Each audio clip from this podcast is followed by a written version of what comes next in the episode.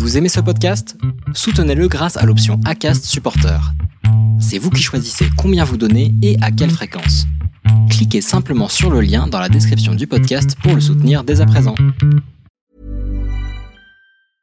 Hiring for your small business? If you're not looking for professionals on LinkedIn, you're looking in the wrong place. That's like looking for your car keys in a fish tank.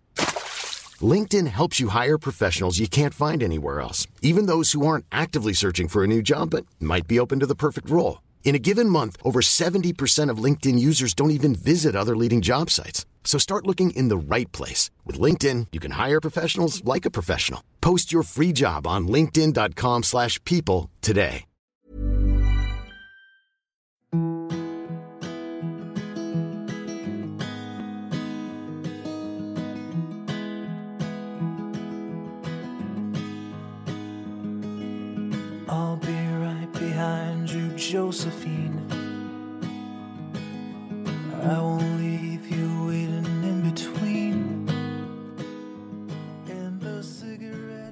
Bienvenue sur le podcast Les enfants vont bien. Ici, vous entendrez parler de PMA à l'étranger, de GPA, de conception artisanale, d'adoption et de bien d'autres termes qui accompagnent les parcours de conception de nos familles. Vous entendrez aussi et surtout des familles homoparentales, monoparentales par choix ou de fait, adoptantes, nous raconter leur parcours extraordinaire au sens littéral du terme vers la parentalité. Parce qu'en France, le chemin est bien avancé mais n'est pas encore abouti, je vous propose d'écouter des témoignages de nos quotidiens qui vont vous rassurer sur le fait que nos enfants vont bien. Dans ce troisième épisode, nous allons évoquer la coparentalité, toucher du doigt ses enjeux et les difficultés inhérentes qui peuvent conduire à changer de processus pour concevoir sa famille. Si la coparentalité est bien un modèle de famille à part entière, il n'est pas encore reconnu aux yeux de la loi. Les parents sociaux ne peuvent prétendre à l'heure actuelle à aucune reconnaissance juridique. Lorsqu'Amandine et Laura se mettent en réflexion pour construire leur famille, la coparentalité leur apparaît comme une évidence. Pourtant, elles vont finalement voir leur processus couronné de succès grâce à la PMA via des inséminations artificielles avec donneur anonyme en Espagne. Aujourd'hui, Amandine est à mon micro pour témoigner autour de leurs réflexions et vous faire partager leurs choix, ceux qui les ont menés à une première grossesse, les interrogations sur la discrimination qu'elles ont pu subir et qui pourrait avoir conduit à la fin de cette première grossesse, l'acceptation du deuil qui en découle pour atteindre leur objectif final, la naissance de Charlie, grâce au centre Chiron de Saint-Sébastien. Je vous laisse découvrir cet épisode et m'excuse par avance pour les difficultés sonores que vous pourrez entendre. J'ai rencontré de grosses difficultés de connexion qui ont entraîné des chevauchements de la bande. Mais l'épisode en valait tellement la peine que j'ai préféré la maintenir. Bonne écoute.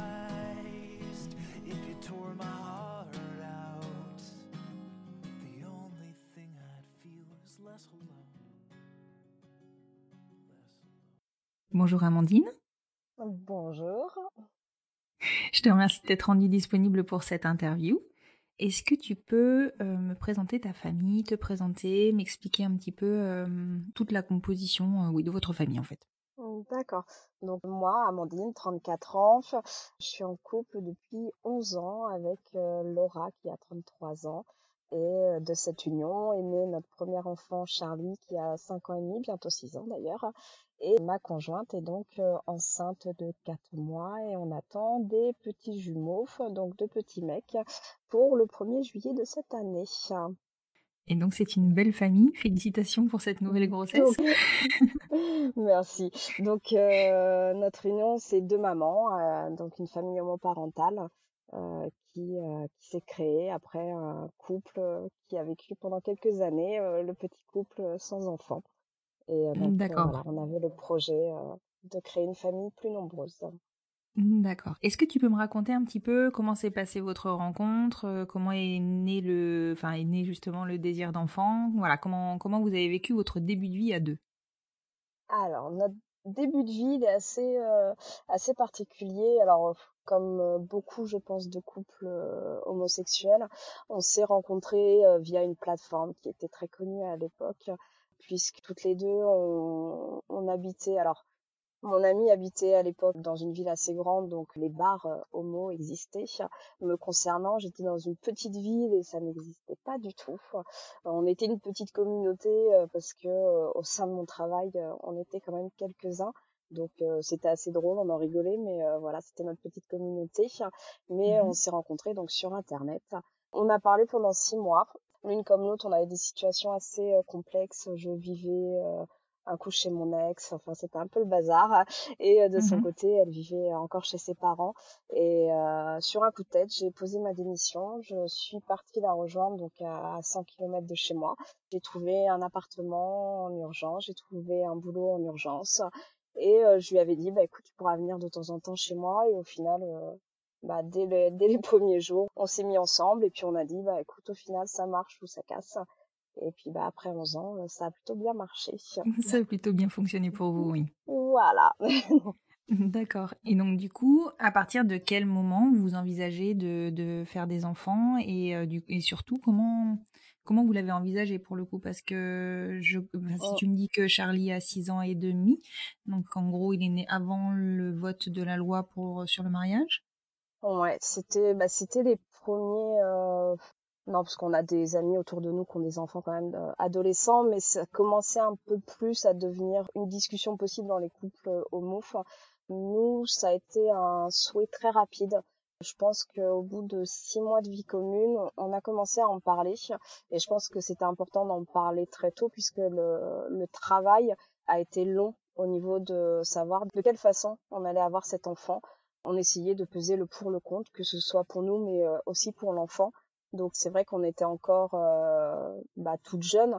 On, on s'est mis ensemble, on avait 23 et 24 ans. On avait toujours cette crainte de bah, le côté paternel dont on nous parlait encore beaucoup à l'époque. Oui, Donc au début, on était parti sur une coparentalité.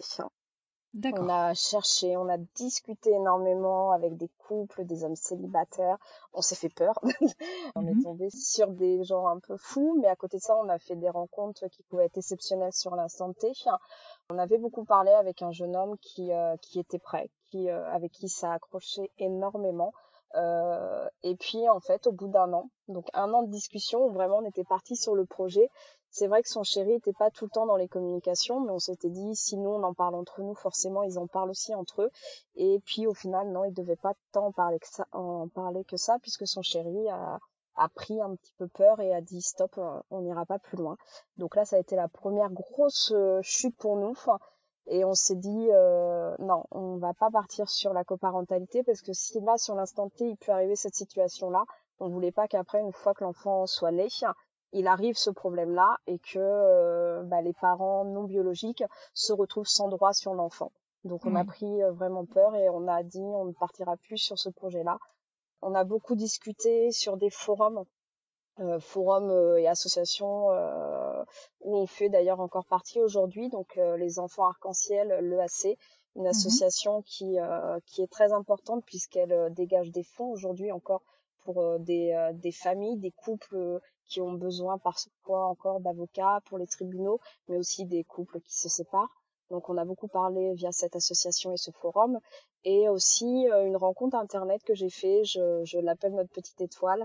Euh, C'était une maman qui justement avait eu euh, des, des enfants et c'est les premières générations, donc des femmes plus âgées que nous, qui euh, Mhm. s'étaient lancées dans les projets, qui nous a beaucoup aidés, qui euh, qui nous a beaucoup conseillé et je pense que c'est très important dans dans nos nouvelles familles parce que même si euh, même si certaines ont eu des enfants il y a très longtemps, ça reste aujourd'hui des nouvelles familles au nom de la loi et Mhm. euh, et je trouve ça très important de pas se lancer euh, sans sans avoir toutes les informations nécessaires parce que c'est important pour nous, c'est important pour l'enfant. Et euh, donc nous après petit à petit le cheminement s'est fait et on s'est euh, on s'est dit qu'on partirait en Espagne l'une comme l'autre on a des origines espagnoles donc euh, aller en Espagne c'était aussi un clin d'œil à nos origines se dire que bah notre enfant aura les origines de qu'on porte toutes les deux Mhm. et du coup on est parti euh, faire de la PMA donc création médicalement assistée euh, à San Sebastian en Espagne dans, un- dans une petite clinique D'accord. Est-ce qu'on peut euh, revenir sur, euh, sur la coparentalité? Parce que c'est effectivement une des possibilités qui s'offre euh, qui s'offre à nous. Est-ce que tu peux nous expliquer ce que c'est? Et, et quels en sont les, les, les points positifs pour le coup et mais aussi les risques? Puisque effectivement dans ce cadre-là le- les coparents euh, enfin les parents non biologiques n'ont pas forcément de droit sur l'enfant. C'est ça, tout à fait. Donc après, je je sais pas aujourd'hui de quelle manière les parents font exactement, puisque nous on avait stoppé. Mais la la coparentalité, c'est le fait que on se partage la la parentalité. Donc euh, ça, dans nos situations, c'est souvent un couple d'hommes, un couple de femmes. Mhm. Donc on va euh, avoir euh, une des femmes et un des hommes qui vont euh, avoir du coup euh, ce, cet enfant par un rapport entre eux ou non. Enfin, donc l'enfant aura euh, la génétique d'un des pères et de, de l'une des mères. Mais au final, on se retrouve avec euh, deux mères et deux pères. C'est euh, quelque chose qui est très envisagé pour les gens qui ont du mal avec la notion d'absence du lien paternel. Oui, Donc c'est vrai que ça peut, être, euh, ça peut être une option. Ouais, tout à fait. Après, nous, on s'est basé sur le côté où le repère masculin, on pouvait l'offrir à notre fils d'une autre manière. Et aujourd'hui encore, euh, on l'incite, s'il a besoin, à toujours se référer à, à un homme si euh, quand il en a besoin. Mhm. Mais au final, on se rend compte que c'est naturel et euh, voilà. Oui, qu'il a peut-être pas de demande spécifique par rapport à ça. Non, pas aujourd'hui. D'accord. Ok. Et donc du coup, donc le projet, enfin, voilà, la difficulté de ce type de projet, c'est qu'effectivement, il faut que les deux couples soient très à l'aise avec euh, avec le projet et que souvent on a un des couples ou une des personnes dans un couple qui euh, qui n'avance pas à la même vitesse que tout le monde ou qui peut avoir plus de doutes. Donc ça ça ça rend plus difficile ce, ce type de projet. Ouais. D'accord. surtout euh, en cas de en cas de séparation par la suite c'est là où on, on était un peu inquiète on se disait un des couples se sépare qu'est-ce qui aujourd'hui peut protéger le parent euh, so- dit social c'est-à-dire le parent qui n'a pas porté l'enfant Mm, mm. euh, ou qui- enfin, qui n'a pas eu l'enfant avec l'autre euh, comment le protéger en cas de séparation puisque au nom de la loi il n'a aucun lien avec cet enfant et on Effectivement. voulait pas prendre ce risque au final Mm. Effectivement, et c'est vrai que pour le moment, il n'y a, enfin, ça n'a été, ça n'a jamais été encore envisagé comme, Ouais. euh, comme, par- comme type de parentalité, ou je veux dire bien aux, aux yeux de la loi. Et donc voilà, ça protège pas les, les deux parents non biologiques en fait. Mm. D'accord. Et donc du coup, euh, bon, je peux comprendre que suite à bah, cet échec entre guillemets euh, de, de, de parentalité, vous soyez vous soyez tourné vers une autre une autre formule, on va dire. Euh, et du coup, vous partez sur l'Espagne, donc du fait de vos origines. Donc le choix était relativement vite fait. Je pense que vous avez même pas évoqué d'autres d'autres pays. C'était évident pour vous. Euh, non, parce qu'en plus, on, on est de, de Charente-Maritime, donc pour nous, il était plus rapide de pouvoir aller en Espagne en voiture, parce que qui dit partir dans un pays étranger dit euh, s'absenter du travail. Et euh, c'est vrai que la Belgique, euh, bah, c'est le train ou l'avion. Ici, on n'a pas énormément d'aéroports. Donc c'était pour nous, l'Espagne était de toute façon en plus côté pratique indispensable. Ouais, du coup, ça vous faisait quoi 4-5 heures de route? Alors quand euh, oui pour San Sébastien 4-5 heures de route. Alors après j'ai un peu euh, ausculté une partie. Euh, la première fois on était parti à Barcelone et là c'est 8 heures de route à faire aller-retour. C'est voilà c'est des choses euh, qui vont avec le parcours PMA à l'étranger. Oui, qu'il faut prendre en compte.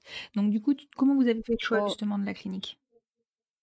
Alors la première clinique à l'époque faut être honnête on n'entendait parler que de la clinique euh, de Barcelone une grande clinique de Barcelone. Euh, donc bah on a un peu euh, été là où on était rassurés. Mhm. Donc on a été à cette clinique euh, à Barcelone très réputée. C'est euh, Eugène, hein, si je me trompe Euh, pas. Ouais, ouais, tout à fait, c'est ça, ouais. Mais euh, après un premier essai qui a été euh, donc euh, positif, mais qui a qui s'est terminé par une fausse couche, on n'a pas eu le sentiment euh, d'être écouté Mhm. au, sein de la clinique et on avait euh, l'impression euh, nous concernant je parle bien nous concernant parce que c'est une clinique qui est très appréciée on avait l'impression d'être un numéro une carte parce que c'est vraiment une carte qu'on fournit quand on arrive Mhm. là-bas on n'avait pas ce petit cocon donc quand euh, quand ma conjointe a fait euh, sa fausse couche déjà on a pris du temps avant de repartir je lui ai laissé le temps nécessaire c'était euh, je pars du principe que c'est son corps donc c'est elle qui est maître de son Mhm. corps et on est parti donc après, mais elle m'a dit j'ai besoin de changer de clinique et j'ai besoin de trouver une clinique à taille humaine. Donc euh, on a fait nos recherches et euh, c'est là où on a découvert la clinique euh, Chiron à San Sebastian, qui est devenue du coup euh, voilà votre clinique. Et donc du coup vous avez pris alors pour, concernant on, va, on va reparler un peu de Gine euh, concernant Gine vous aviez pris contact enfin si c'est un peu comme comme je l'avais pris contact moi aussi je crois que c'était un formulaire internet de mémoire. C'est ça. On faisait d'abord une première demande internet. Après, on avait eu un échange téléphonique. Après, donc un premier rendez-vous sur place. Donc, il faut déjà faire ce premier rendez-vous sur place où on nous explique le fonctionnement, où on nous fournit tous les documents administratifs. Mhm. Euh, parce que ça reste quand même quelque chose de très particulier, donc il y a, on a quand même pas mal de documents à, compléter et euh, tous les examens à faire. Oui, donc du coup vous avez cette liste d'examens, donc vous repartez en France avec votre votre liste d'examens et là vous, vous basculez sur un parcours euh, en France finalement. Oui, c'est euh, c'est ce que Justement, je reprends mes études en ce moment et euh, on est euh, en début d'année, on était en plein sur euh, qu'est-ce que la famille et une personne de, de mon cursus est italienne et quand on parlait justement, j'ai eu l'opportunité de parler des familles homoparentales et je lui expliquais l'hypocrisie à la française.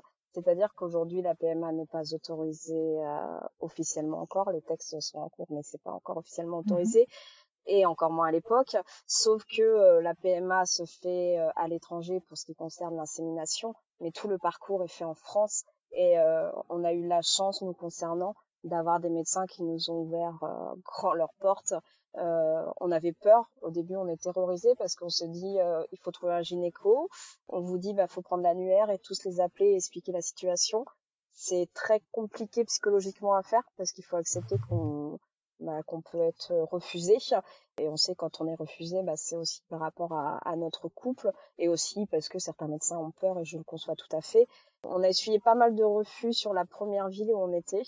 On a eu la chance de déménager à 100 km d'où on était. Et là, euh, le premier médecin que j'ai appelé, je lui ai expliqué, il m'a dit mais pourquoi je vous refuserais? Je lui ai dit bon bah écoutez, on est parti. Et euh, ce qui est quand même assez euh, drôle au final, c'est qu'on a été suivi par un centre hospitalier qui, pour se préserver, euh, ne notait rien. Donc, euh, on a fait des consultations de manière gratuite. Mhm. Tout était caché, mais, euh, mais sans, sans qu'on soit réellement caché. Et c'est, c'est là où les lois sont importantes parce que ça existe, ça se fait. Donc, il suffit juste de légaliser les choses pour pouvoir éviter ce, bah, cette hypocrisie et, et le fait que les gens se sentent mal à l'aise alors que, que ça existe déjà depuis X années. Mais complètement, d'autant que on sait que, enfin voilà, nous on a la chance d'être très bien accompagnés dans des pays où c'est légalisé et où c'est, on va dire, c'est propre, euh, donc on, on prend pas de risques réellement. Mais c'est vrai que aujourd'hui on a on, a d'autres risques qui sont liés euh, au délai qu'on peut mettre pour adopter les enfants et qui font que bah, certaines familles euh, vont exploser à, à ces moments-là pour X ou Y raison, qui, qui ne protègent pas les enfants finalement pour en revenir au, au gynéco, je sais aussi que s'ils refusent de suivre, ce n'est pas que par conviction, c'est aussi parce qu'ils ont de vrais risques de, bah, de retrait de leur pouvoir d'exercer. Et euh, aujourd'hui, en France, c'est c'est une vraie difficulté. C'est pour ça que je disais que je les comprenais parce que justement, nous, la première euh, gynéco qui nous a suivis euh, nous a dit écoutez, j'ai l'habitude d'être contrôlée par par la sécurité sociale, donc j'ai plus peur et elle était bientôt à la retraite, donc pour elle c'était mais euh, mais c'est pour ça qu'ils sont obligés de, de se protéger et c'est et c'est là où c'est aussi euh, dommage pour eux parce que comme ils disent euh, ils ont l'impression en fait de de pas être en accord avec leurs convictions à la base puisqu'un médecin est là pour soigner tout le monde sans faire de discrimination et à cause de textes de loi qui, qui, les bloquent ils se retrouvent à faire une discrimination qui à la base ils ne veulent pas faire. Donc c'est là où pour eux ça ça peut être compliqué mais, euh, mais nous concernant, on a eu euh, beaucoup de chance. Donc du coup, vous faites tous vos examens en France. Et alors là, comment ça, comment ça se poursuit En fait, vous avez, vous les appelez, vous leur donnez euh, les résultats? Alors déjà, nous, quand on a récupéré les documents, entre le premier rendez-vous d'explication et le moment où on part, nous concernant, la première fois, il a bien fallu compter au moins six mois parce que tous les examens à faire, ça reste long. Mmh. Et la préparation aussi psychologique. Donc euh, une fois que tous les examens sont faits, on les appelle, on leur transmet les documents, on fonctionne énormément par mail. Ils étudient. C'est des pays qui sont vraiment spécialisés dans la PMA. Ils ont une avance énorme sur la PMA. Euh, les traitements sont vraiment adaptés au corps de la femme qui va porter l'enfant. Donc euh, moi je sais que mon ami n'a pas eu le même traitement pour la première fois où on est parti et la deuxième fois et pas non plus pour la troisième fois Mhm. d'ailleurs ici. Ils observent tout. Euh, nous ça a été jusqu'à une demande du cariotype. Donc le cariotype c'est l'ADN pour vérifier qu'il n'y ait pas d'anomalie Mhm. sur l'ADN. Ça va, ça peut paraître loin pour certaines personnes, ça, enfin aller loin. Une fois qu'ils ont tout ça, ils nous disent bah écoutez pour nous euh, c'est ok. Ils nous donnent les par mail les médicaments dont on va avoir besoin. Donc il faut redemander au gynéco de prescrire cette fois les médicaments. Donc parfois c'est un, un peu plus compliqué quand ça arrive à la prescription parce que qui dit prescription dit Voilà. il laisse une trace. Donc nous là-dessus ça a été. Parfois c'est ce qui va bloquer pour certains. Et euh, une fois qu'on a les médicaments, donc l'Espagne nous indique quand commencer euh, les piqûres.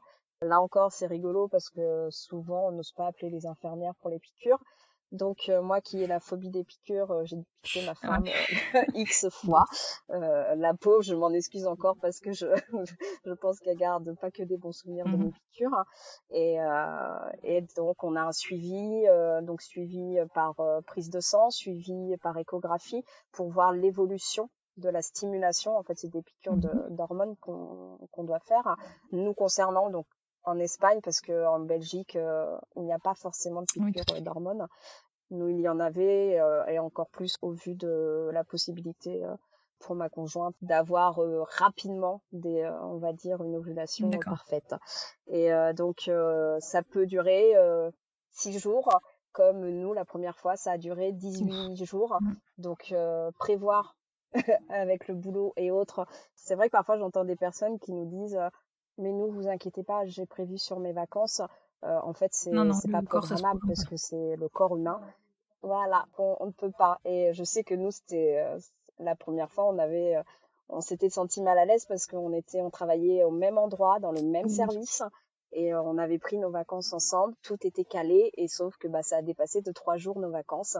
Donc heureusement la chef de service était était une connaissance et elle a accepté, elle a dit vous dites que vous êtes tombé en panne en Espagne et ça passera comme ça. Mais euh, c'est ça aussi, la loi en France, c'est euh, ne plus se retrouver dans des situations comme ça qui peuvent mettre des personnes dans dans l'embarras parce que nous ça allait, on n'avait pas des postes à haute fonction, mais quelqu'un qui a un poste à haute fonction peut aussi euh, se retrouver en difficulté face à son employeur. Tout à fait. Au niveau du choix du donneur, comment ça se passe en Espagne? Alors, dans les deux cliniques, on nous a juste demandé si on voulait se baser sur du coup euh, la, la maman sociale, donc euh, moi Mhm. en l'occurrence. Donc voilà, ils se sont juste basés là-dessus, mais c'est tout ce qu'on sait. Ils nous donnent, euh, pour Eugène, on avait eu le groupe Mhm. sanguin du donneur, mais c'est tout. quoi. Après, on n'a pas d'autres informations. Et c'est ce que j'apprécie aussi, c'est que je, quand les gens me disent parfois oui mais euh, ça fait un peu euh, j'achète mon enfant c'est sur catalogue. Je dis non non non pas du tout. On n'est pas du tout sur un catalogue où on choisit euh, le bel homme et le beau non non c'est c'est vraiment aléatoire et c'est eux qui choisissent et, j'étais en accord avec ce côté-là. Certains vont préférer connaître des choses ou autres et je me retrouvais en accord avec ce point-là même si par contre dans le sens inverse ça ne m'aurait pas dérangé que et ma conjointe non plus que le donneur ne soit Mhm. pas inconnu parce que si notre fils avait eu envie par la suite euh, voilà c'est euh, on n'aurait pas choisi une clinique par rapport à ça si le donneur était connu c'était tout aussi bien pour notre fils malheureusement à l'instant T ça se faisait pas donc on, Oui, c'est vrai que hum, de mémoire, les dons semi-anonymes sont arrivés un peu après. Hein. oui et pas en Espagne pour l'instant l'Espagne euh, pour l'instant reste réfractaire là-dessus hein. C'est en, je- en Oui. Belgique il me semble que eux l'ont mis en place mais en Espagne euh, pour l'instant c'est pas c'est pas quelque chose qui est ok. prévu il me semble Ok, ok. Donc du coup, au bout de 18 jours euh, de monitoring et de piqûres, vous êtes euh, prête à partir? C'est ça. Donc on est parti donc 8 heures de route pour aller pour aller à Barcelone. C'est après ça reste des moments enfin nous concernant en tout cas des moments inoubliables, ça reste des instants vraiment précieux pour nous. C'est l'aventure, c'est euh, c'est aller chercher euh, notre bonheur. On part, on réserve un hôtel au dernier moment, euh, on fait les 8 heures de route sans s'arrêter. À l'époque, il n'y avait Oh que moi d'ailleurs. donc les 8 heures de route clair. peuvent paraître longues. Et euh, voilà, donc on, on prend juste un hôtel pour pouvoir se reposer Mhm. euh, le soir. On fait une dernière injection pour déclencher euh, l'ovulation. Et euh, le lendemain, donc euh, l'insémination euh, se fait. Donc c'est très rapide au final. Les médecins sont généralement, enfin ce rapport euh, que j'ai avec l'Espagne euh, et avec leur manière d'agir, c'est que c'est des gens très humains. Euh, à aucun moment en Espagne on a eu un sentiment, le sentiment d'être jugé. Euh, on est vraiment accueillis comme un couple hétérosexuel et c'est ça aide. C'est un point en moins parce que malgré tout aujourd'hui en France, aujourd'hui on est en plein dans une Mhm. dans une grossesse. Dès qu'on doit avoir un nouveau médecin, on a cette peur. On, toujours, on dit attention, prévenez la personne. Nous sommes un couple de femmes et on est obligé parce que on a encore cette crainte en France. Même si on, on sait que c'est rentré dans les mœurs, le temps que cette loi n'est pas passée, on se sent toujours un petit peu fautif, un petit peu. euh, vous êtes hors la loi parce que certains savent le rappeler. euh. du coup, on n'a pas cette force qui peut dire euh, non, aujourd'hui je fais quelque chose que j'ai le droit de faire, donc euh, j'ai pas cette crainte à avoir. Et en Espagne, on n'a pas cette crainte. Et du coup, voilà, on va faire l'insémination. Ça dure, euh, on va dire 30 minutes, hein, si on compte pas la- la- l'attente dans la salle d'attente. On va dire 30 minutes.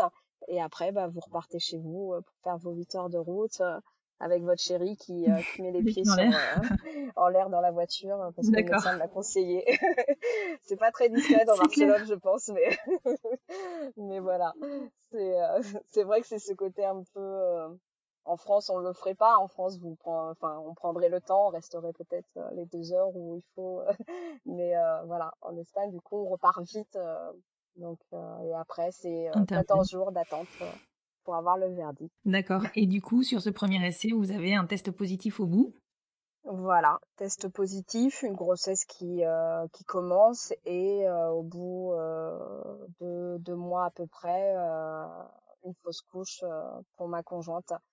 Fausse couche qui qui est très mal passée, qui d'ailleurs aujourd'hui encore reste un petit peu un petit peu un sujet sensible pour nous, puisque euh, ma conjointe a eu des des euh, des premiers saignements on a été à l'hôpital et cette fois-là, par contre, on est tombé sur un médecin, euh, clairement, on peut le dire, euh, Mhm. homophobe, euh, et qui, euh, en deux minutes, a dit euh, à ma femme, euh, de toute façon, le cœur bat plus, vous prenez ce médicament, au Ok. revoir. On a même l'infirmière qui était là était, on vous voyait qu'elle était gênée, qu'elle avait Mhm. honte euh, pour lui. Euh, on a hésité à se retourner contre l'hôpital, mais on était on était jeunes en tant que parcours parental, on va dire. Aujourd'hui, ça arriverait, on se laisserait plus faire. Là, on était toutes débutantes dans ce parcours, on était encore fébriles parce que encore une fois, cette loi fait qu'on se sent parfois euh, Mhm. bah, en faute. Et quand on a des gens en face de nous comme ça qui nous le montrent euh, bien, bah, on se sent faible. Donc c'est vrai que c'est cet hôpital qui nous avait aidé dans le parcours et on se voyait pas là sur l'instant T euh, du coup bah les mettre en porte-à-faux et leur dire euh, OK vous nous avez aidé par contre aujourd'hui vous avez un médecin qui est homophobe et après après X enquête au final on s'est rendu compte que de toute façon c'était un homme qui n'aimait pas les Oui, femmes pour un gynéco, c'est pour, euh, pour un gynéco euh, voilà parce qu'au final euh, les femmes hétéros disaient que euh, elles ont vécu certaines euh, ont d'ailleurs fait des remontées à la direction. C'était vraiment un homme euh, ignoble. Et euh, du coup m- ma femme a pris ce- ses cachets euh, parce que bah Mhm. on écoute le médecin euh, ce qu'aujourd'hui on ne ferait plus. Et, euh, et malgré tout on a toujours eu ce doute euh, de se dire est-ce que le cœur vraiment ne battait pas? Est-ce que je pense que ça se serait bien passé on lui aurait Ouais. fait confiance on n'aurait jamais eu de doute et en fait euh, on a tellement mal vécu l'instant T qu'aujourd'hui euh, encore on se dit bah peut-être qu'en fait il nous a menti que le cœur battait qu'il nous l'a pas fait écouter et que beaucoup de doutes. Et c'est vrai que c'est pour ça qu'aujourd'hui il est important qu'on soit protégé en France hein, pour pouvoir se battre contre ce genre de personnes parce que euh, parce que c'est lui aujourd'hui qui serait dans l'illégalité si la loi était passée et si on avait Oui, pu se, se battre contre lui. Donc ce premier essai a été euh, a été un gros une grosse remise en question Mhm. pour nous et un Ce que je peux comprendre, hein. franchement, euh, il y a du personnel dans le... Alors c'est loin d'être le cas de, de tous les de tout le personnel médical, hein, heu- heureusement. Mais comme partout, bah, il y a des Non. gens qui ont des convictions euh, qui dépassent leur euh, leur pratique en fait. C'est ça. Bon, mais sur ce moment qui a dû être vraiment douloureux et, euh, et je comprends complètement vos doutes, je pense que j'aurais eu, j'aurais vraiment eu euh, dans cette circonstance, enfin dans ces circonstances. Euh, comment vous êtes, comment vous avez rebondi en fait? Alors on a on a encaissé, on, on a Oui, on a beaucoup pleuré hein, euh, et puis euh, on a attendu euh, bah, que ma conjointe reprenne physiquement parce que une fausse couche et prendre des médicaments pour lancer entre guillemets l'avortement, hein, c'est un Mhm. médicament qui vous donne des contractions. Euh, ça laisse des traces au corps et à la tête. Euh, elle a passé des jours, euh, des jours vraiment pas faciles.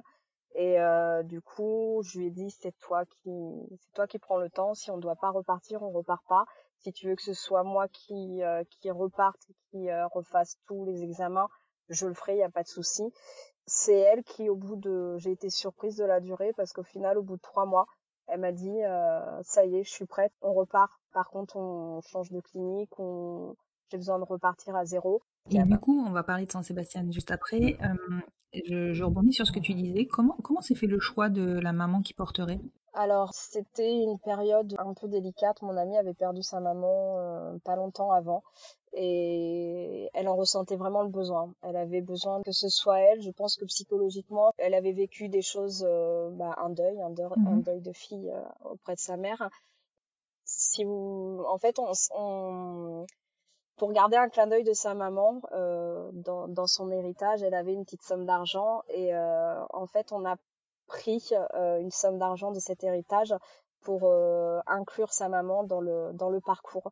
Donc euh, ça m'a paru euh, normal de lui dire écoute vas-y c'est toi c'est toi qui porte en premier et il y a Mhm. pas de souci et je trouvais que c'était un beau clin d'œil euh, encore aujourd'hui on, on dit à notre fils voilà c'est c'est mamie étoile qui qui a permis qu'on parte euh, qu'on parte et, euh, et qu'on reparte surtout parce que euh, il y a ce coût financier euh, le premier échec le, le repartir c'est des frais c'est des frais d'essence c'est des frais de perte de salaire euh, c'est des frais d'insémination. Voilà c'est c'est plein de choses à prévoir et euh, C'est une très coup, belle ça raison, en tout comme cas. ça naturellement. Et donc deuxième euh, deuxième tentative sur euh, Saint-Sébastien. Comment ça se passe? Saint-Sébastien vous, vous appelez pour prendre un rendez-vous ou enfin quel, comment quel est le process en fait? Ouais, San Sébastien, on les appelle. Euh, ils ont une secrétaire qui est, euh, qui est pas bilingue, mais qui, enfin, presque bilingue quand même, qui, qui pratique quand même très bien la langue française. Et euh, on les appelle. Donc euh, l'avantage, c'est qu'on avait déjà fait beaucoup d'examens, euh, donc tout était euh, en place pour eux.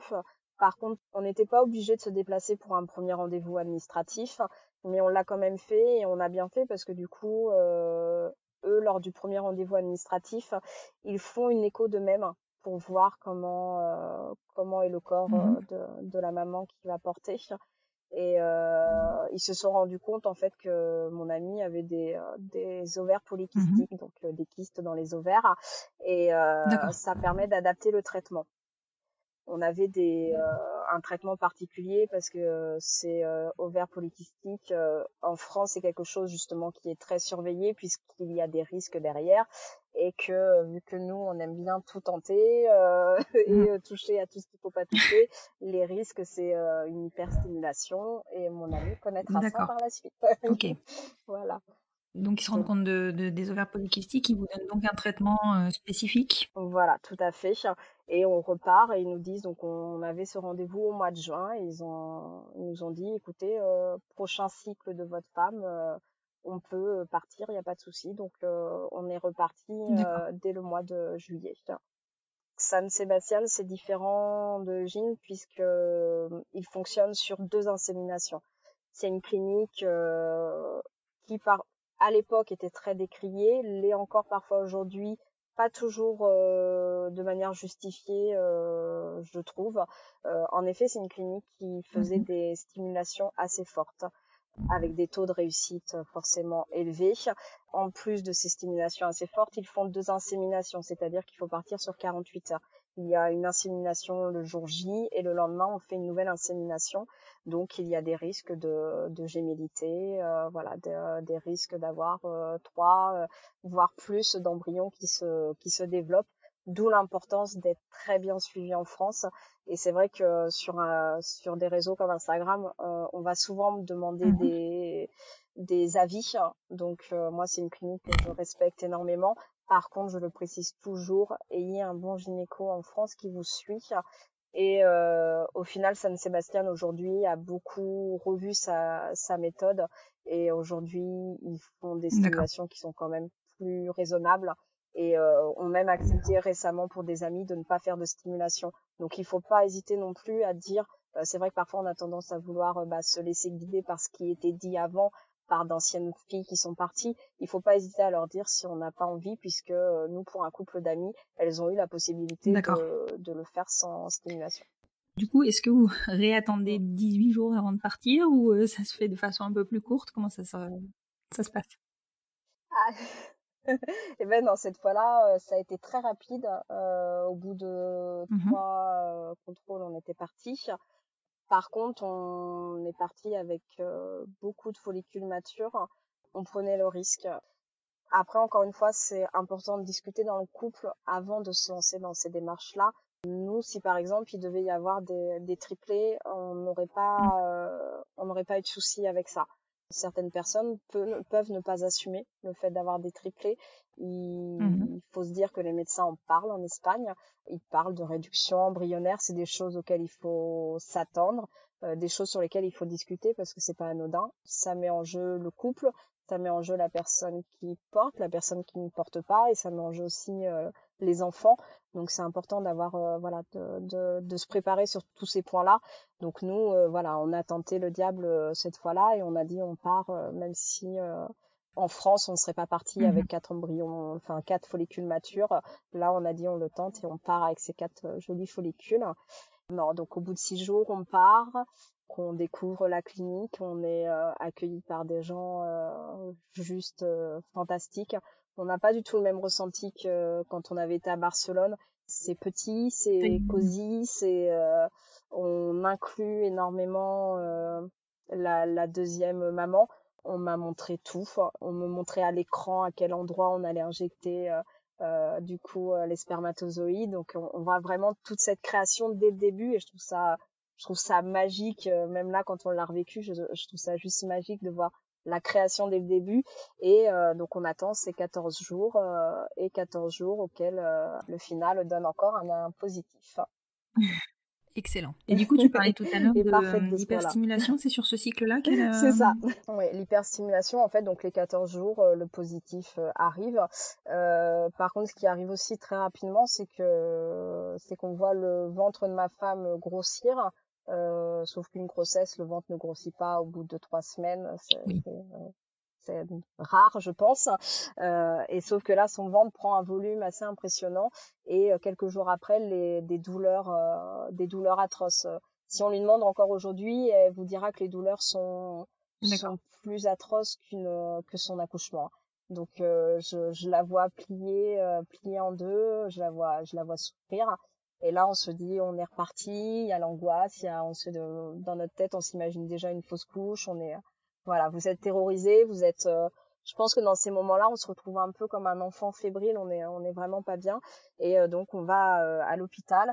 Du coup, le médecin nous, nous explique que non, c'est surtout une hyperstimulation. Donc, il dit le point positif, c'est que souvent, ce qui dit hyperstimulation dit que la grossesse va, va avancer, puisque généralement, c'est euh, c'est les hormones trop élevées qui font que, du coup, on a cette hyperstimulation. Il voit bien, du coup, deux, deux petites poches qui, se, qui, qui sont présentes. Donc, il nous, voilà, il nous annonce euh, que- qu'on a des jumeaux euh, à ce moment-là. Et euh, par contre, ma femme euh, va souffrir pendant quelques, euh, ça dure bien. euh, les douleurs, on va dire que pendant dix jours, elle a souffert de, douleurs où bah, on n'a pas de solution. En fait, l'hyperstimulation, c'est attendre que ça passe et euh, surtout euh, croiser les doigts en se disant que ça ne va pas aller plus loin puisqu'en fait, c'est des poches d'eau qui se créent et il peut y avoir euh, de l'eau qui se génère dans le corps. Après, il faut se dire que ça n'arrive pas qu'en Espagne.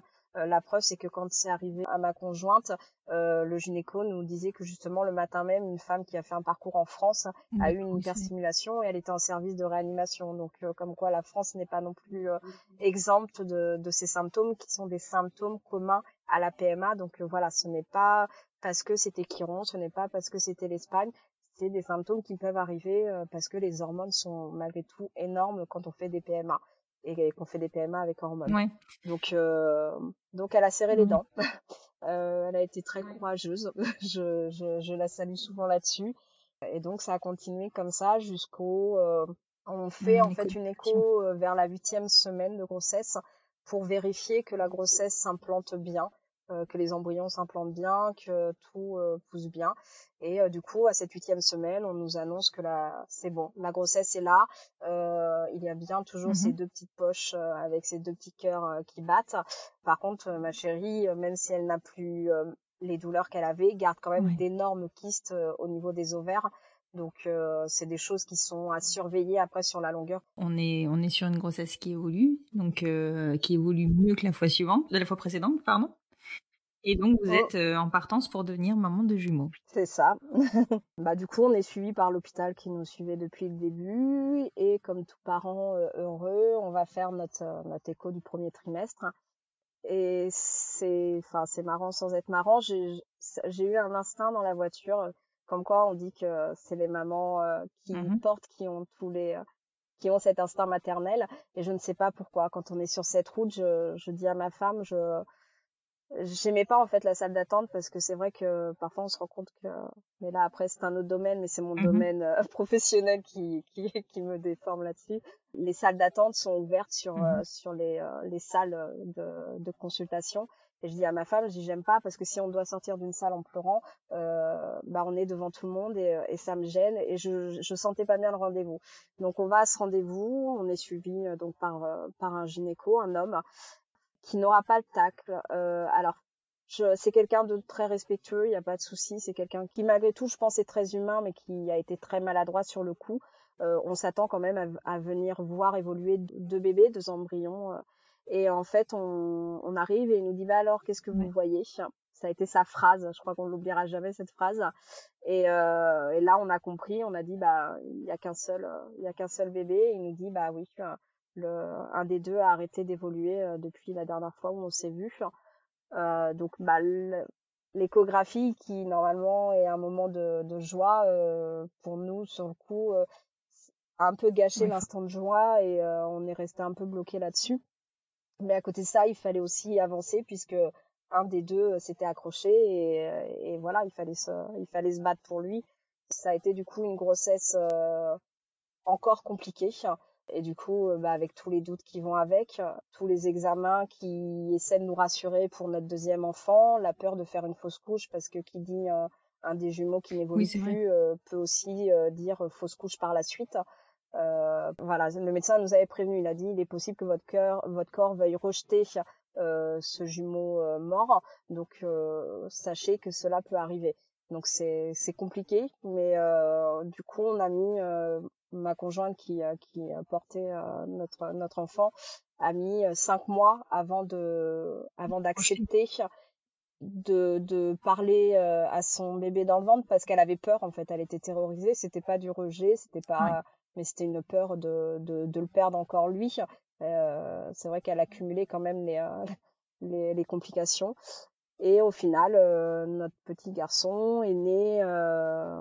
Alors les médecins Mhm. nous expliquaient que parce qu'il est né prématuré, il est né un mois à l'avance, et les médecins nous expliquaient que hum, alors après je sais pas s'il y a des faits scientifiques ou autres, que les enfants qui perdaient un jumeau gardaient parfois malgré tout D'accord. le le terme comme s'ils avaient été des jumeaux. Donc il dit euh, s'ils avaient été deux, ils seraient peut-être nés justement à huit mois. Donc euh, ce petit bonhomme avait décidé de venir avant. Donc ma chérie s'est battue pour le garder le plus longtemps possible au chaud. un tout petit chou. C'est ça. D'accord. Et donc ça. du coup, donc euh, Charlie arrive en ça, oui. 2013, 2014, pardon. Oui, donc là la loi par contre est hum, la loi sur le 2014. pour le mariage pour tous est donc votée, Ouais. L'adoption aussi, du coup, hein, de par le fait. Vous avez décidé de vous marier dans la foulée. Vous êtes marié ouais. avant la naissance de Charlie ou, ou après? Non, on n'était pas mariés euh, et euh, j'ai euh, j'ai une femme qui est très contradictoire. Elle aime pas qu'on lui impose les choses, donc c'était très compliqué pour elle de faire le cheminement, de se dire qu'on était obligé de se marier parce Mhm. que euh, l'État nous obligeait à faire euh, à faire un mariage. C'est vrai que nous on rêvait de faire notre mariage quand on aurait décidé euh, grandiose et euh, du coup euh, après la naissance de Charlie, on s'est marié rapidement. On l'a fait en petit comité, juste avec les témoins. On a dit voilà, on fait ce mariage Mhm. euh, administratif. Pour nous, c'était vraiment un mariage administratif.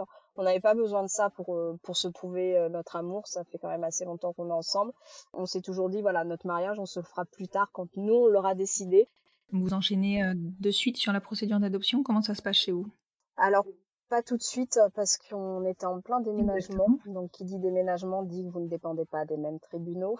Donc, euh, il a fallu attendre un petit peu et le temps de se mettre dans les démarches, que c'était les premières adoptions, les premiers refus de certains tribunaux, la galère pour certaines. Donc, on a attendu euh, après le mariage euh, quatre mois avant de partir. Donc, en passant d'abord par un notaire, un notaire qui vous donne un acte de consentement après, il faut encore attendre un délai de deux mois pour ensuite envoyer votre dossier au tribunal. Ici, on a de la chance euh, d'avoir un tribunal qui a fait les choses assez rapidement. Donc, on va dire que six mois après, j'avais euh, j'avais ce, ce, sésame qui me disait que j'étais officiellement euh, la maman de mon fils. Donc, c'est ce que je disais, c'est un papier qui qui vaut rien mais qui vaut tout, sachant qu'encore une fois, ce que les les gens ne comprennent peut-être pas parfois en France, c'est que nous, on a deux, deux familles, euh, deux histoires familiales assez complexes. S'il arrivait quelque chose à ma femme, mon fils pouvait m'être arraché et euh, pouvait être euh, donné à sa famille. On ne sait jamais ce qu'un juge peut décider, ce qu'une famille peut faire pour pour se venger, puisque nous, c'est des gens qu'on ne fréquentait plus, mais on ne sait jamais ce que les gens peuvent faire. Donc, mmh j'ai vécu un an et demi avec cette épée, le temps que tout se fasse, oui, presque un an et demi, avec cette épée Damoclès au-dessus, euh, en se disant s'il arrive quelque chose à ma femme, euh, bah je, je, je, peux tout perdre en fait quoi. Je, donc c'est c'est toujours ça. Les les gens en plus euh, souvent quand on en parle à des des, des personnes euh, hétéros qui sont pas du tout dans dans ces parcours là, ils ont l'impression que le mariage nous a donné automatiquement le fait d'être d'avoir le droit tous les deux.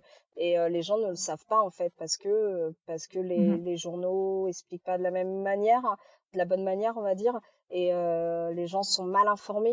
Donc c'est vrai que quand on est dedans nous on connaît tout par cœur il y a pas de souci. Mais les gens qui ne connaissent pas bah, c'est vrai qu'ils vont écouter une bride de ce qui se dit.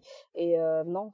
Mmh complètement et c'est vrai que c'est la grosse difficulté de cette loi sur laquelle le gouvernement a reculé finalement. En ne nous donnant pas l'affiliation directe, il crée euh, aujourd'hui des situations qui sont dramatiques. Oh. notamment euh, de, couples qui, euh, entre le, mariage et l'adoption, peuvent bah, se séparer pour une raison X ou Y, et, donc des, des, enfants qui, enfin des deuxièmes parents qui oh. n'ont absolument aucun droit sur l'enfant et qui ont même le droit de ne pas le voir du tout en fait. C'est vraiment très compliqué. C'est ça. Moi, je sais que j'insiste beaucoup. C'est vrai que euh, quand on se lance dans ces parcours-là, généralement, j'ose espérer, c'est mmh qu'on s'aime et qu'on est, euh, voilà, on se dit qu'on va faire notre euh, notre vie ensemble ou en tout cas de belles années ensemble. Mais j'insiste toujours sur le fait, faites vite les choses. parce que on sait jamais ce qui peut se passer et que malheureusement même nous au sein d'associations qui défendent nos droits à la base on peut voir des couples qui se déchirent et qui oublient leur, euh, leur première valeur et leur premier combat. Euh, nous, couples homosexuels, on est euh, comme dans les couples hétérosexuels. Malheureusement, parfois, on ne sait pas avec qui on fait notre vie. Donc, toujours se préserver et préserver l'enfant parce que c'est la maman sociale qui va en souffrir, mais c'est aussi l'enfant à qui on va arracher sa, sa deuxième sa deuxième maman. Et j'ai justement une amie qui avait eu un, un enfant mais c'était il y a très longtemps, et qui n'a plus jamais revu son fils parce que euh, sa, sa conjointe avait euh, décidé que c'était comme ça. Et c'est juste, euh, enfin, c'est juste horrible de se dire qu'on arrache la filiation pour le coup, parce que la filiation, elle est légale, mais elle est aussi naturelle. Et ce, lien entre un enfant et un parent, Exactement, c'est pour ça qu'il ne faut pas procrastiner sur euh, ce projet d'adoption. Même je peux comprendre qu'on soit en frein complet avec euh, avec l'adoption, avec la loi, mais euh, il faut il faut savoir se protéger et se protéger. Et puis il faut pas oublier aussi que mine de rien, comme dans n'importe quel couple, la maternité chamboule tout, ça. et qu'il y a des moments, bah, le couple vole en éclats malgré tout, malgré tout l'amour qu'on peut avoir l'une pour l'autre. Et c'est c'est voilà, c'est des choses qu'il faut pouvoir anticiper, prévoir et surtout protéger les enfants. Et donc maintenant que vous êtes une oh. famille euh, oh, reconnue par la loi, dirons-nous, euh, vous avez donc pris la décision de vous lancer dans, un, dans une deuxième grossesse. Combien de temps après vous avez pris cette décision? Alors on a, on a beaucoup attendu. À la base, on voulait des enfants avec un âge rapproché. Euh, on va dire que notre petit bonhomme en avait décidé autrement. Il a fait ses nuits, il a fait ses nuits à 4 ans. Euh, c'était c'était très compliqué. Non, on était épuisés, on était, euh, on était vraiment, vraiment épuisés, et on se disait euh, que si on repartait, justement, c'était notre couple qu'on mettait en jeu, c'était notre famille, et euh, c'était cet enfant qui arriverait et qui devrait supporter notre fatigue et peut-être notre patience avec des limites parce que notre petit euh, garçon avait décidé que la nuit euh, c'était bien sympa de vérifier que les mamans étaient toujours là. Donc euh, du coup euh, on a attendu euh, bah voilà et quand il a eu ses quatre ans on- bah voilà aujourd'hui il a cinq ans et demi bientôt six donc on a quand même encore Et attendu un petit peu après pour profiter des grasses mat et des nuits complètes. Puis normalement c'était moi qui devais porter le deuxième enfant. Après on en a rediscuté euh, avec ma femme. C'était compliqué parce que les gens ont, ont tendance justement à avoir ce côté euh, bah faut que les deux portent Euh, même la famille sans se rendre compte parfois peut être un peu euh, intrusive et un peu maladroite en disant bah oui mais faut faut que chacune porte quoi. C'est euh, pour les gens ça semble logique. Donc parfois on a envie de leur dire euh, vous c'est que la femme qui porte hein, euh, vous ne posez pas la question et voilà. Je, je crois que d'ailleurs petite dédicace à ma femme qui ce matin a dû répondre quelque chose dans ce sens-là sur Instagram. Du coup c'est vrai que euh, on avait peur du jugement. Ma femme avait peur que euh, on la juge je lui ai dit écoute si moi je fais le choix de t'offrir encore cette deuxième grossesse c'est parce que euh, j'ai travaillé dans ma tête et que je sais que je ne te le reprocherai pas euh, parce que c'est important aussi de faire les choses euh, voilà sans avoir envie après de les reprocher à la personne. Donc euh, elle avait ce besoin de porter encore euh, les enfants. Moi j'étais euh, j'étais plutôt dans à la base euh, si je dois porter je porte si je porte pas voilà. Mhm. j'étais pas j'avais pas cette euh, ce côté indispensable pour créer le lien avec mon enfant. Et euh, j'ai un lien tellement euh, fort avec mon fils que de toute façon il n'y avait aucun doute là-dessus. Donc on ça nous a pris quand même bien six mois parce que ma femme avait peur que je lui reproche. Elle avait peur que ça puisse jouer sur notre couple. Donc il a fallu que je la rassure que je lui montre par A plus B que non j'étais vraiment certaine de mon choix. Et euh, puis on est reparti donc euh, l'année dernière D'accord, ok. Donc vous repartez sur euh, Chiron du coup? Oui, on repart sur Chiron, Oui. euh, pas avec le même donneur au vu du délai euh, entre les deux. C'est pareil, c'était quelque chose sur lequel on avait discuté, mais euh, au final, on s'est dit, on se bat pour pour montrer que les liens du sang sont pas n'ont pas nécessairement leur place pour pour créer une famille. Donc on s'est dit, voilà, au final, leur filiation, elle est naturelle. Euh, donc euh, ça restera des Mhm. frères et sœurs, peu importe, euh, peu importe le donneur euh, qu'on aura. Ça a été beaucoup plus rapide parce que Chiron avait déjà le dossier, donc on les a contactés. Comme j'ai expliqué tout à l'heure, on leur a bien dit que euh, l'hyperstimulation avait été quelque chose quand même d'éprouvant pour pour ma conjointe. Euh, ils l'ont entendu et ils ont encore modifié le traitement de manière à limiter Toujours. notre partie avec un bon délai de 18 jours euh, comme pour la première grossesse. Et donc au bout de 18 jours, ils, refont- ils C'est refaisaient toujours euh, la double insémination? Oui, toujours, ça existe toujours. hein. Donc on devait partir. Encore une fois, j'avais euh, mon mois d'août euh, suite euh, suite à un changement professionnel. Je reprenais l'école, Mhm. donc j'avais cette chance d'avoir euh, août et septembre un peu plus disponibles pour partir, on va dire. Et euh, puis comme les choses ne se font jamais euh, normalement, nous sommes partis euh, le 1er octobre, jour de ma rentrée scolaire. Euh, donc j'ai dû m'absenter les deux premiers jours de rentrée. Les enfants nous font faire des choses, c'est quand même euh, incroyable. hein. Donc, on Ils ont leur propre agenda, mais ils ne tiennent pas compte du nôtre. C'est ça, c'est ça. Mais c'est ce qui rend aussi nos parcours, euh, c'est sortir le positif de nos parcours. C'est vrai que c'est c'est du stress. Euh, alors après, faut pas oublier que le stress peut jouer sur les grossesses et que, encore une fois, si c'était en France, c'est du stress en moins quand- même. Mais euh, c'est du stress et ça laisse des, au final des superbes souvenirs parce qu'on en rigole aujourd'hui et que et que malgré tout, euh, ça reste des choses uniques. hein. Donc on, on le prend positivement. Et puis au final, cette grossesse, donc on a attendu nos fameux euh, Non, mais 14 ta jours. femme, elle est faite pour ça, en fait. euh, et le test était encore positif. ouf. Ouais, ouais, ouais. C'est, c'est la chance qu'on a eue dans notre parcours, c'est vraiment ça. C'est, euh, ouais, parce que l'échec est compliqué hein, dans nos parcours, faut pas qu'on oublie ça. l'échec, le stress que ça met sur le Mhm. couple. Les, euh, faut pas oublier que toutes les piqûres d'hormones, ça joue sur euh, sur les femmes. Euh, donc euh, l'échec, le- les hormones, tout ça font que des couples se séparent euh, sans avoir réussi à aller au bout de leur parcours. Et des couples sont obligés d'abandonner parce que financièrement, euh, bah, Ouais, c'est- 1500 euros multipliés par euh, certains couples ont fait neuf essais euh, avant d'y arriver. Euh, c'est de sacrés budgets. Oui, donc effectivement, euh, on a des, des, des, couples qui ont fait euh, qui ont fait beaucoup d'essais et euh, faut pas se mentir, hein, on parle de, de 1500 euros la tentative, c'est c'est de l'insémination artificielle dont on parle. Dès lors que le protocole bascule sur une FIV, ça change complètement les tarifs et ça ça limite voire ça stop net des projets de, de construction de famille. C'est ça, oui. Si jamais une femme a des difficultés de, de fertilité ou autre, c'est là où, où ça peut être très compliqué donc c'est ici parfois où la logique de la France n'est pas compréhensible parce que ces, femmes-là devraient avoir cette possibilité du coup d'être d'être aidées puisque si on va sur les textes de loi, une femme qui a des problèmes d'infertilité doit pouvoir être aidée en France. Donc c'est toujours ce système de la loi et du contournement de la loi qui est possible ou non. Je sais que nous on a un couple d'amis où l'une des deux avait des difficultés. Donc ça a été une chance pour le coup d'être en couple avec une femme puisque elle avait besoin des ovules de sa femme pour pouvoir être Mhm. euh, devenir euh, mère et c'est je trouve que c'est des super euh, projets aussi. C'est ce qu'on appelle euh, repas.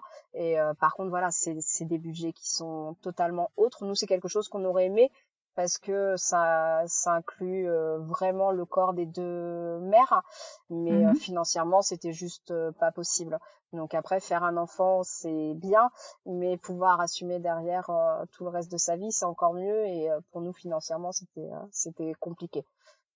Mais c'est sûr qu'il y a des couples qui sont obligés de faire des emprunts pour concevoir leur famille euh, et, euh, à un moment donné, euh, effectivement, ça va impacter bah, la suite de, de notamment de l'éducation de l'enfant puisque à un moment donné, quand on rembourse un, un crédit qui est conséquent, bah, c'est ça devient difficile pour pouvoir bah, aussi accompagner son enfant dans la vie du, du- de, de tous les jours. C'est ça. Et encore nous on a de la chance d'être des femmes. Euh, c'est vrai que je pense souvent à bah, nos amis hommes qui eux ont, ont encore plus de difficultés parce que c'est des parcours Complètement. encore plus cher. Et c'est vrai que euh, c'est compliqué parce que devenir parent euh, à la base on on devrait pas être obligé d'inclure ce, ce côté financier. Et surtout qu'aujourd'hui on, on montre bien que nos familles sont sont vraiment comme comme les autres nous on est vraiment super bien intégrés et pourtant on a on a fait construire dans un tout petit village euh, Mhm. en sont perdus en Charente-Maritime, euh, dans un village où tout le monde se connaît. On a été, euh, on n'a jamais eu un seul jugement. Alors oui, peut-être Mhm. que certaines personnes ne sont pas en accord, mais on a le droit de pas être en accord à partir du moment où on se respecte les uns et les autres. Voilà, exactement. Euh, c'est là où le mot tolérance parfois est, est employé aujourd'hui peut-être euh, trop facilement. Euh, la tolérance, c'est tout simplement le respect. Et si on apprend chacun à se respecter, euh, notre fils a deux super meilleurs copains qui adorent venir à la maison, euh, dont un qui est d'origine croate, hein, comme quoi les origines ne veulent rien dire. C'est Mhm. vraiment le, c'est vraiment la mentalité des personnes. Euh, on a appris hier qu'il a raconté toute notre vie à la garderie, enfin au centre aéré hier. Donc on se sent parfois même gêné parce que même si on est très en accord avec notre vie, tout le monde n'est pas obligé d'être au courant. Ah Euh, complètement. euh, c'est d'ailleurs c'est un côté très parfois très pénible pour les, les, les familles homoparentales, c'est que on a l'impression qu'on n'a pas le droit à la vie privée. On n'ira jamais demander à un couple hétérosexuel comment s'est passée euh, la création de leur enfant. On n'ira jamais dans les détails, mais c'est vrai que nous, on est en général dans la vie, je prends jamais les choses de manière très négative. Les gens le Mhm. font pas, le font pour apprendre. Donc c'est vrai que me concernant, je ne me cache jamais. C'est quelque chose dont on avait parlé avant d'avoir notre fils. Il était hors de question qu'on dissimule notre famille. Je peux concevoir que d'autres le fassent, mais me concernant, je ne comprenais pas comment je pouvais dire à mon enfant d'assumer d'avoir deux mamans si moi-même je n'assumais pas ma famille. Exactement. Donc il était hors de question que je me cache, que je cache ma famille. Donc dans tous les emplois que j'ai, euh, à partir, de... alors euh, j'arrive pas en disant euh, salut tout le monde, je suis en couple avec une femme, hein. Voilà. j'ai ma vie privée, voilà. Mais c'est Mhm. vrai que bah, le jour où euh, mon, mon dernier emploi, euh, le jour où une collègue m'a dit euh, et du coup on parlait des petits noms qu'on peut donner à son chéri, elle dit et toi ton chéri comment tu l'appelles? Bah je dis c'est plutôt ma chérie et, euh, et voilà et puis les gens en fait sont contents de voir que euh, on est comme tout le monde et on m'a souvent fait le retour positif de dire euh, c'est agréable aussi de voir des, des couples homo qui se cachent pas justement. Oui. Les gens ont besoin de voir qu'on est comme On eux assume. et ont Mhm. besoin de voir qu'on ne cache pas les choses. Euh, c'est comme tout, plus on va cacher et plus euh, vous allez cacher les cadeaux de Noël et bah quand une fois euh, qu'on croit plus au, au Père Noël, on n'a qu'une envie, c'est d'aller fouiner et de trouver le, le cadeau. Euh, je pense que plus on va se cacher, plus les gens vont avoir envie de fouiller parce qu'ils vont se dire quelque chose est bizarre chez, Ouais, chez ça cette tourne pas personne. quoi. ouais. C'est Et, euh, ouais. Et, Mhm. euh, et je me voyais pas euh, dire à mon fils tu dois tu dois nous enfin tu dois nous assumer mais nous nous on n'assume pas quoi donc euh, au final ici euh, on est dans une petite école on n'a aucun souci. Et les enfants quand ils viennent à la maison bah disent ouais c'est génial toi tu joues au foot bah oui parce qu'avoir avoir des enfants on a eu un garçon et bah on a il faut bien aussi se mettre aux choses qu'aiment parfois certains garçons les garçons Complètement. n'aimant pas le foot et euh, du coup, c'est vrai que nous, on a un garçon très stéréotypé, donc comme quoi, hein, c'est- vraiment, euh, c'est vraiment pas choisi. Hein. Nous, c'est vraiment le, le garçon dans les purs stéréotypes. Donc, il aime le foot, les Pokémon, euh, Star Wars, euh, tout. À part le foot, le reste, je, je ne suis pas fan. Mais euh, bah, on s'y met parce que c'est important pour lui, il en a besoin, donc euh, donc il y a pas de souci là-dessus. Mhm. Et euh, et puis bah en plus bientôt, euh, du coup, nous allons avoir deux petits garçons euh, en plus. Voilà, donc ce, ce fameux, euh, ce fameux essai a a abouti à une Ouais. deuxième grossesse double, mais qui est évolutive complètement cette fois-ci. Et donc, vous allez ça. avoir deux petits garçons pour dans, dans 3-4 mois, c'est ça? Bah du coup dans ouais cinq mois on va dire. 5 mois, d'accord, ok. 1er juillet. Ok, donc vous allez, vous allez arriver dans, dans la team euh, multiple. vous allez découvrir là. ça. Bon après, euh, tu as tu as pris euh, de l'avance avec les non-nuits de ton fils, donc je pense que tu vous allez Oh. gérer.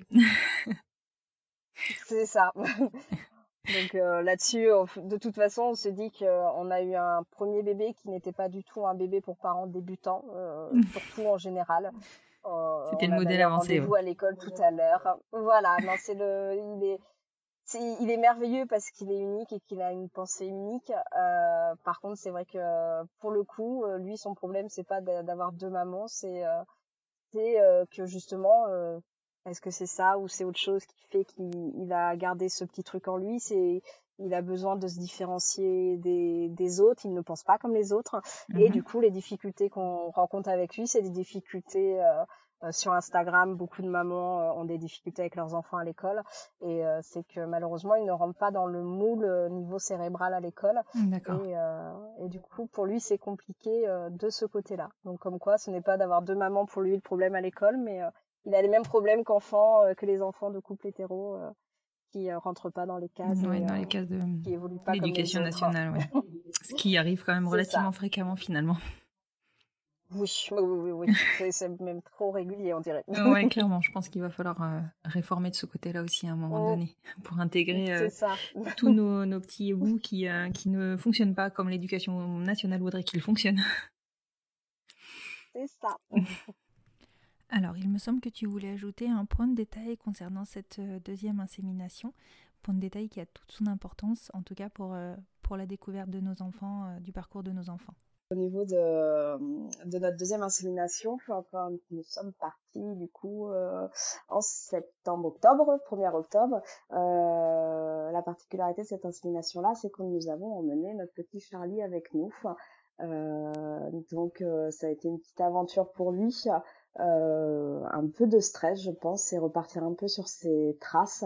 Euh, pour nous, il était important de jamais mentir à notre enfant et euh, de pouvoir de pouvoir lui, lui expliquer toute son histoire. Donc il connaît toute son histoire depuis qu'il est tout petit, que ce soit l'insémination, que ce soit son jumeau, etc. Donc on, il est parti avec nous donc sur la route de San Sebastian et il a pu découvrir cette clinique. Donc c'était vraiment marrant sa, sa réaction puisqu'il était euh, il était ébahi devant cette clinique. Il était euh, il était vraiment heureux. On a vraiment senti un côté très heureux de d'être en Espagne, sa fierté parce que il adore l'Espagne, il sait que pour nous l'Espagne c'est très important et, euh, et de rencontrer les médecins. On a eu la chance en plus d'avoir le même médecin que nous avions eu pour lui. Donc euh, toute l'équipe était super heureuse de, de rencontrer Charlie et le médecin. Donc euh, voilà de, de le voir maintenant à presque six ans. euh, il était euh, voilà, je pense c'est toujours une fierté quand on quand on offre la possibilité à des familles de devenir parents de voir euh, se concrétiser euh, bah, tout ce qu'on a voir le résultat, oui. c'est toujours une fierté. Ouais, ouais. Donc, euh, donc voilà, du coup, il a participé avec nous à cette insémination. Il est resté à l'écart, bien sûr, mais euh, il a pu discuter avec le médecin. Il a pu euh, comprendre un peu plus parce que c'est vrai qu'on on lui explique en quoi consiste euh, la PMA et les inséminations, par exemple, pour nous. Donc, on, pareil, on a essayé de lui expliquer euh, avec des mots d'un petit enfant de stage là et des dessins. Donc euh, voilà, pour lui expliquer d'où venait la graine, comment la graine euh, arrivait jusqu'au ventre de maman, euh, parce que c'est vrai que des enfants peuvent vite euh, se faire des images. Euh, par exemple, pour nous, ils croyaient que c'était le médecin qui donnait la graine, donc c'est vrai qu'il faut tout de suite remettre les choses, euh, voilà, à leur place pour pas que, même si leur imaginaire de toute façon se racontera toujours des choses, parce que je pense au c'est l'humain et que nous sommes tous comme ça, Mhm. mais au moins il sait exactement euh, comment son histoire a commencé, où elle a commencé, et euh, le respect qu'ont les gens qui, euh, qui nous ont offert cette chance et le respect que nous, nous avons pour eux. Donc c'est vrai que c'est 48 heures euh, en Espagne, 48 heures dans, dans sa ville, parce que San Sebastian restera toujours sa ville, euh, je pense, de cœur, comme nous, euh, elle l'est pour nous. Et, euh, et je trouve que c'était c'était vraiment une grande chance de, de pouvoir faire en sorte qu'il nous accompagne on nous avait proposé de le garder, etc. Et non, pour nous, c'était aussi euh, comme un petit pèlerinage, euh, voilà, de, de son histoire. Et puis, bah, pour euh, les petits jumeaux qui arriveront derrière, donc euh, pour l'instant, il n'y a pas de quatrième de prévu. Et Ah euh, bon pour l'instant, on s'arrêtera à trois. oui, oui, oui. Et euh, mais voilà, on fera un, un pèlerinage autre, euh, mais euh, c'est pareil, ils retourneront, euh, ils retourneront sur les euh, sur leurs traces et euh, et c'est vraiment un point d'honneur qu'on qu'on a mis à, à ancrer cette histoire dès le début et, et faire en sorte qu'ils soient bien dans leur basket comme, euh, comme nous, nous le sommes. Oui, c'est vrai qu'en plus à cet âge-là, ça a l'air de fonctionner. vers 6 ans, euh, effectivement, euh, je sais qu'il commence à se poser des questions, à s'interroger Ouais. vraiment sur euh, comment c'est possible, surtout que les petits camarades euh, les aident à se poser des questions. Donc oui, c'était une belle, une belle opportunité pour lui du coup. Ouais, ouais, ouais, c'est sûr.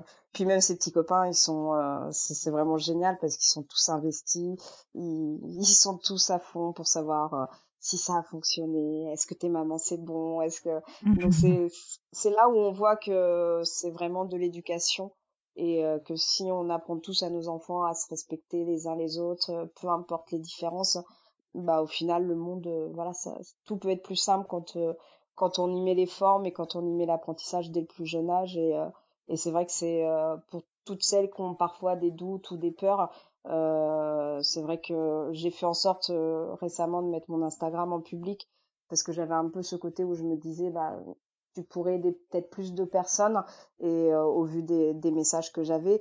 Et euh, voilà c'est vraiment leur montrer que même si euh, si des gens descendent encore quelques-uns dans la rue la majorité aujourd'hui des gens sont sont bienveillants et ont envie de, de découvrir nos familles et des, des gens euh, plus intéressants que d'autres ou moins, on en aura forcément, mais ça qu'on soit un couple, euh, une famille homoparentale, un couple hétéro, ça sera toujours pareil.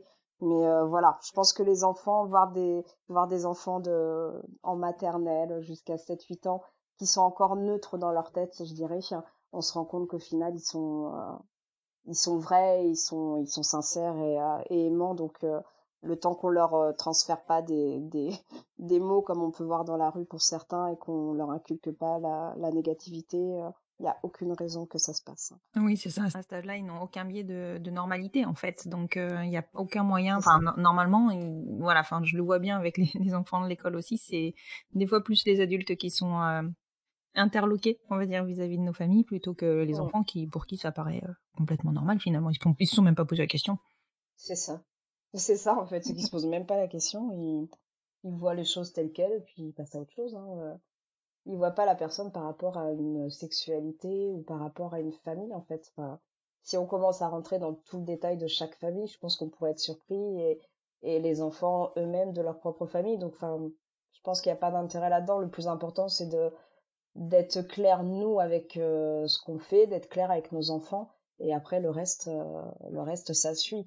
Je, rappelle souvent aux gens une IAD comme on fait nous en Espagne, c'est la même chose que pour un couple hétérosexuel en France où euh, l'homme est stérile et, euh, du coup euh, parfois ces enfants ne sont jamais au courant de toute leur vie que bah, papa était stérile et que on a fait une insémination. donc c'est exactement la même chose. Donc beaucoup de familles le disent, mais il y a aussi beaucoup de secrets. Et le plus gros problème aujourd'hui pour les enfants, ça reste le secret, peu importe la famille qu'on a. Si on ment, si on cache les choses, c'est là où les enfants ont besoin un jour de connaître la vérité. Aujourd'hui, nous, nos enfants connaissent la vérité, donc forcément, certains enfants le vivront peut-être mieux que d'autres. On a l'opportunité d'avoir des grands ados autour de nous, euh, et du coup, c'était quand même les premières familles, donc celles qui ont vécu des choses parfois plus compliquées. Mhm. Et c'est des gamins qui sont mais euh, super bien dans leur basket. Euh, les, les, profs insistent même à dire aux parents, mais vos enfants sont vraiment très bien dans leur peau, il n'y a aucun souci. Et, euh, et, ça, fait plaisir. Faut... Ouais, ouais, sincèrement, faut faut pas hésiter parfois. Euh, justement, l'association dont je parlais, les enfants d'arc-en-ciel, on fait des euh, on fait des petits regroupements par région et euh, faut pas hésiter parfois à, à, à, venir. Il n'y a aucun engagement, pas besoin de de s'engager à l'association ou autre, même si toujours du plus, mais il n'y a pas d'obligation et ça vous permet de rencontrer des familles et euh, les enfants ça leur fait du bien euh, et nous ça nous ça nous permet d'échanger ça permet de se rassurer. C'est c'est vraiment euh, parce que malgré ce que les gens pensent, euh, nous on est entouré que de couples euh, hétérosexuels. On ne se met pas dans des, on n'est pas des ghettos. C'est mm. pareil cette image. Ouais, c'est ça. C'est c'est que les gens ont toujours cette impression de ghetto ou autre. nous, voilà, on est entouré de beaucoup de personnes hétérosexuelles, parce que je choisis pas mes amis par rapport à la sexualité, mais par rapport bah, au travail, euh, aux rencontres qu'on fait, etc. Et euh, c'est vrai que ça permet du coup voilà de, de rencontrer des, des familles comme la nôtre et, euh, et franchement faut pas hésiter, c'est c'est vraiment un plus et et je trouve ça génial de voir euh, comment évoluent nos enfants. Et pour l'instant, autour de moi, j'ai vraiment que du positif. Ok, moi je te remercie beaucoup pour cet ajout, Marine. Eh ben, non, non, t'as raison, c'était vraiment important de, de pouvoir compléter. Euh, et puis euh, hier, j'ai une autre famille qui, euh, qui a fait la, qui a eu la même démarche, mais avec un petit euh, de deux ans. Et le petit, lui pour le coup en Belgique, assisté à l'insémination. Alors bien sûr derrière le champ, mais il a compris tout ce qui s'était passé et, et, du coup, enfin voilà, c'est c'est de la vraie transparence pour le coup. Alors évidemment, on peut se dire euh, les enfants n'ont rien à faire dans, dans, le milieu médical ou dans les hôpitaux ou dans la conception d'un enfant. Effectivement, on le ferait pas euh, dans un autre cadre. Mais... C'est ça. mais là, c'est vraiment important parce qu'il y a un moment donné où ils vont, ils vont savoir que ça, c'est pas possible de fonctionner euh, comme un papa et une maman. Donc, il y a forcément une intervention extérieure et, et le mieux, c'est d'être transparent dès le départ. C'est ça. C'est exactement ça. Ok, euh, qu'est-ce que je peux te, qu'est-ce que je peux vous souhaiter pour euh, pour la suite?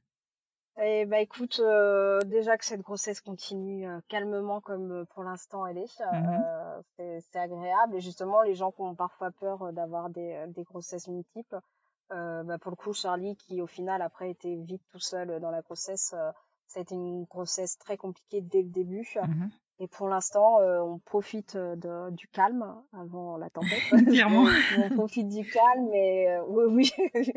et bah pour la suite, moi qui reprends l'école en même temps, donc qui vais vivre la naissance des petits bouts, peut-être pendant mes examens parce qu'on aime bien ici faire tout à la fois. Oui, voilà, double challenge. Euh, bah, la, la réussite des examens, la, la réussite voilà de, de nos petits bonhommes et puis euh, et la continuité comme ça. Euh, pour l'instant, on a une vie, euh, une vie familiale euh, plutôt très très sereine. Et justement, c'est ce que je disais, on a l'une et l'autre, on a des parcours familiaux très complexes. Et du coup, on, se débrouille par nous-mêmes pour pour tout. Mmh Notre petit bonhomme n'a pas la chance d'avoir de, de, des grands-parents disponibles. Et c'est voilà, faut se dire que c'est pas parce que notre votre famille est différente que que vous pouvez pas réussir à recréer quelque chose euh, de beau. Faut avoir une harmonie familiale. Euh, et aujourd'hui, voilà. Ouais, c'est ça. Donc, euh, on continue nous sur cette route-là. Mais eh écoute, c'est tout ce que je vous souhaite. Je vous souhaite surtout d'accueillir euh, ces petits bébés qui arrivent avec beaucoup de de, ben, de bonheur et, et pas d'appréhension, parce qu'honnêtement, euh, et je sais de quoi je parle, c'est une très très belle aventure et une grande chance dans la vie d'avoir des multiples. Aujourd'hui, pour rien au monde, je reviendrai en arrière. Et, et bien sûr, si tu as besoin dans ce cadre-là notamment. tu peux venir, je peux te donner des tips parce que j'en ai quelques-uns euh, dans ma dans ma boîte secrète. non, mais c'est vrai que c'est euh, c'est la magie d'Instagram quand on quand on voit tout, euh, tous ces couples de multiples. Enfin, vous restez Alors après, euh, vous, vous êtes quand même euh, un grade au-dessus, hein. mais, euh, mais c'est vrai que voilà, ça, ça, ça permet aussi de pouvoir euh, échanger et, euh, et justement la création des podcasts et d'Instagram et tout ça, c'est euh, c'est aussi une chance, je pense, pour euh, pour nos familles euh, hors normes, parce que euh, aujourd'hui les, les les petits jeunes, que ce soit hommes ou femmes, qui euh, qui se découvrent une sexualité différente de ce qu'on va dire appeler la norme, Mhm. euh, aujourd'hui peuvent se retrouver et peuvent euh, peuvent voir que moi mon plus grand cadeau sur Instagram euh, c'est c'est quand des petites jeunes me disent euh, ah bah merci c'est c'est c'est ce que je veux pour plus tard c'est comme ça que j'ai envie de de construire et je vois que c'est possible. Donc euh, donc euh, oui faut faut se battre aussi pour montrer le côté positif. C'est vrai que parfois quand on se bat pour une pour pour des droits on, on voit souvent le négatif mais euh, euh, je sais que parfois j'ai pu euh, avec certaines m'accrocher un peu sur Instagram. Il faut pas montrer que le négatif parce qu'on a aussi la chance d'être malgré tout même si notre pays est très en retard. On, On avance il faut pas oublier que dans certains pays c'est pire complètement. et que on- nous on a cette chance de voilà d'avancer petit à petit après c'est ça reste euh, on reste dans de l'humain on reste dans des tests euh, des textes de loi Euh, les textes de loi n'ont jamais avancé rapi- rapidement en. France mais voilà faut faut qu'on continue de se battre comme on le fait de manière intelligente montrer aux gens qu'on est des gens tout à fait normaux qu'on a des qualités des défauts euh, que tous les couples homosexuels ne finiront pas leur vie ensemble mais plein finiront leur vie ensemble. Comme donc, des euh, couples voilà, on est juste comme tout le monde et que nos enfants, voilà, c'est ça, on est tous identiques et que nos enfants sont tous identiques et qu'il n'y a aucune, euh, aucun euh, méfait, enfin mauvais effet pour nos enfants. Et la preuve en est, c'est que euh, hier on, on discutait, on se disait trois belles filles plus tard, ça va être compliqué. et on a dit à notre fils, écoute, il faut qu'il y en ait un de vous trois qui aime les hommes. Et il a dit, non maman, tu sais que moi, je déteste embrasser les garçons. Donc euh, que les gens se rassurent, hein, le- l'homosexualité ne se transmet pas dans le parent à enfant. Donc euh, notre fils, pour l'instant en tout cas, euh, aime vraiment plus les femmes que les. Et Sans quoi il n'a pas tort, je pense. Voilà. c'est ça. D'accord. Non, mais c'est vrai que euh, on s'est on s'est interrogé là il y a très peu de temps justement euh, par rapport à la sexualité de nos enfants et on se demandait euh, dans quelle mesure en fait notre euh, on pouvait transmettre pas la sexualité mais tu sais le notre modèle et comment nos enfants allaient évoluer dans leur sexualité. C'est vrai qu'on c'est des questions qu'on se pose hein, forcément euh, et euh, nous on est bien évidemment ouverte à tout mais euh, voilà on, s'interroge enfin on va pour le coup on va le découvrir. Oui, donc euh, ça, ça peut arriver. euh, voilà, on a certains exemples autour de nous où, bah oui, hein, des enfants qui, euh, qui au final est devenu homo, mais euh, là c'est une chance pour cet enfant parce que arriver dans une famille homo, Bah, clairement.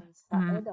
Mais euh, non, ce n'est pas ce, ce que, que certains qui vont manifester bientôt se rassurent. euh, au final, On ne crée pas des générations d'homosexuels.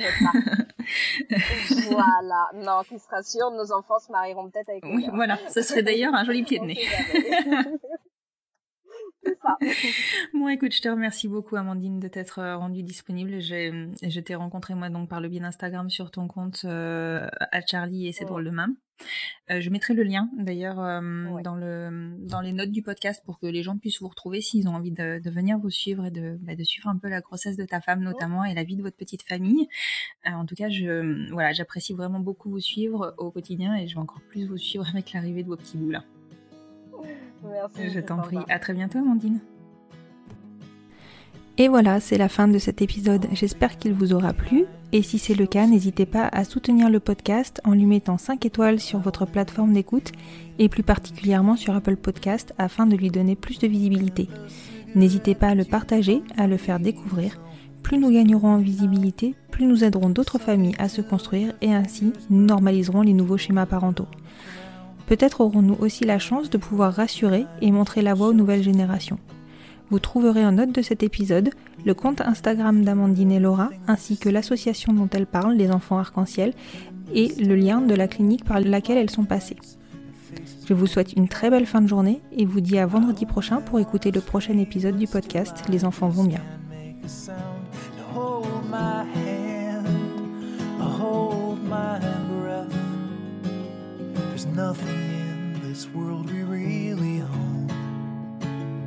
Jesus Christ, if you tore my heart out, the only thing I'd feel is less alone. Less alone. When you make decisions for your company, you look for the no brainers. And if you have a lot of mailing to do, stamps.com is the ultimate no brainer. It streamlines your processes to make your business more efficient, which makes you less busy. Mail checks, invoices, legal documents, and everything you need to keep your business running with stamps.com. Seamlessly connect with every major marketplace and shopping cart. Schedule package pickups and see your cheapest and fastest shipping options from different carriers with rates up to 89% off USPS and UPS rates. And with the stamps.com mobile app, you can take care of mailing and shipping wherever you are. Make the same no-brainer decision as over 1 million other businesses with stamps.com. Sign up with code program for a 4-week trial plus free postage and a free digital scale. No long-term commitments or contracts. That's stamps.com. Code program.